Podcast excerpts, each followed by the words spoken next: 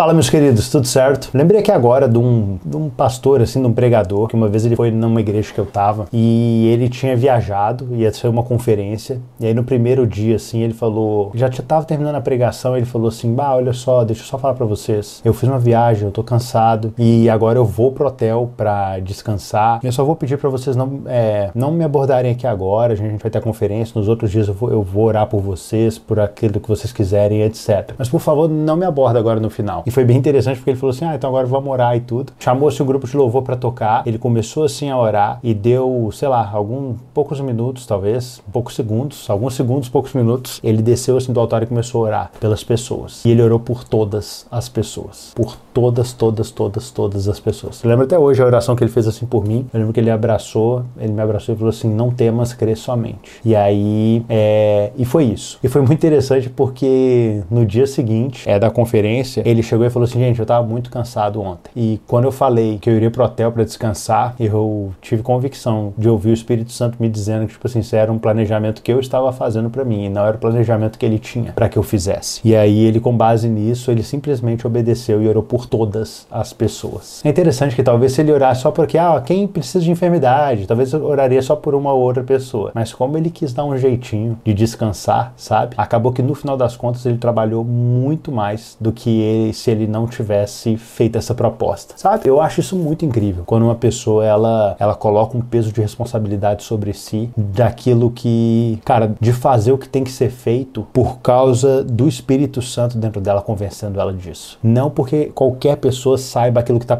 passando no interior dela, mas simplesmente pela convicção que ela tem de ter que fazer aquilo que é certo, ela vai lá e faz. Eu até lembrei disso porque eu agora já, já vai dar meia-noite agora, quer ver? Sete minutos para meia-noite. E, e hoje foi um dia bem cansativo. Hoje é segunda-feira. A gente foi casar um casal de amigos nossos assim da igreja. Pô, sensacional, o Léo e a Gabi. Amo eles demais. Depois ainda teve o aniversário do Felipe, do Filipão lá da igreja, líder de jovens. A gente passou lá para dar um abraço neles e agora estamos aqui. E aí eu tava pensando assim, cara, acho que eu vou falar a mesma pregação que uma vez um, um cunhado de um amigo meu, ele é pastor e ele a primeira pregação dele, ele só subiu no altar, ele abriu um texto falando que o Senhor é bom, leu esse texto e falou assim: o Senhor é muito bom. E acabou. Essa foi a pregação. E ele desceu e, tipo assim, foi isso. Era o que tinha para hoje. Engraçado que meu amigo conta, né, que eu tinha umas senhoras, assim, na, na igreja que falavam assim: pá, sucinta a pregação dele, né, bem direto no que precisa. Quando na verdade o cara só falou, tipo assim, cara, o Senhor é bom. E deu. E eu falei assim, pá, hoje vai ser o dia do Senhor é bom, né? Igual o outro dia foi o dia de eu falar da bicicleta, Davi Golias a bicicleta, que era só tipo assim, cara, ô, ô pai,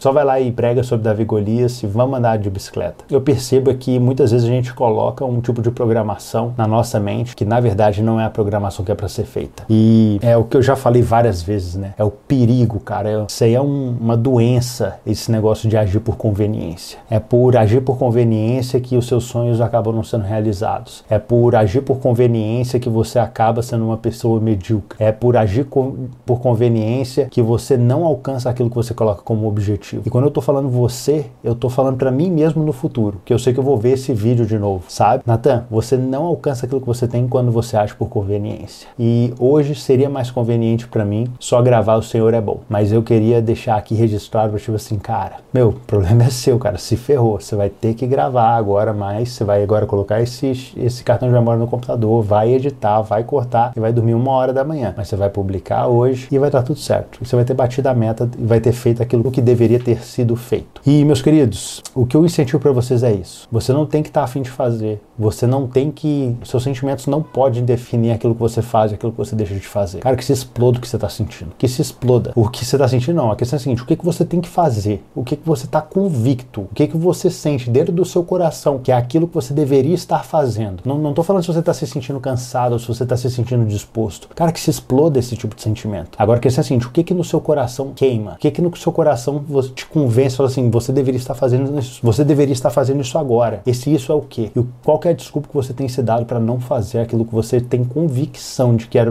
para você estar fazendo agora? Meu, na boa, só faz, velho. Só faz. Não tem que estar tá cansado, não tem que estar tá sentindo porcaria nenhuma. Só pega a câmera e grava. Pega o que você tiver que fazer, compartilha, abençoa alguém, dê aquilo que tá aí no seu coração que é para dar. Faça aquilo que precisa ser feito o mais rápido possível. E é isso, meus queridos, tá? Basicamente é isso. Que esse vídeo de alguma forma te tire de uma uma letargia, te tire de uma posição por conveniência, por uma posição assim, sabe, de um coma, que você se desperte e faça aquilo que precisa ser feito, tá bom? É isso, meus queridos. Um grande abraço.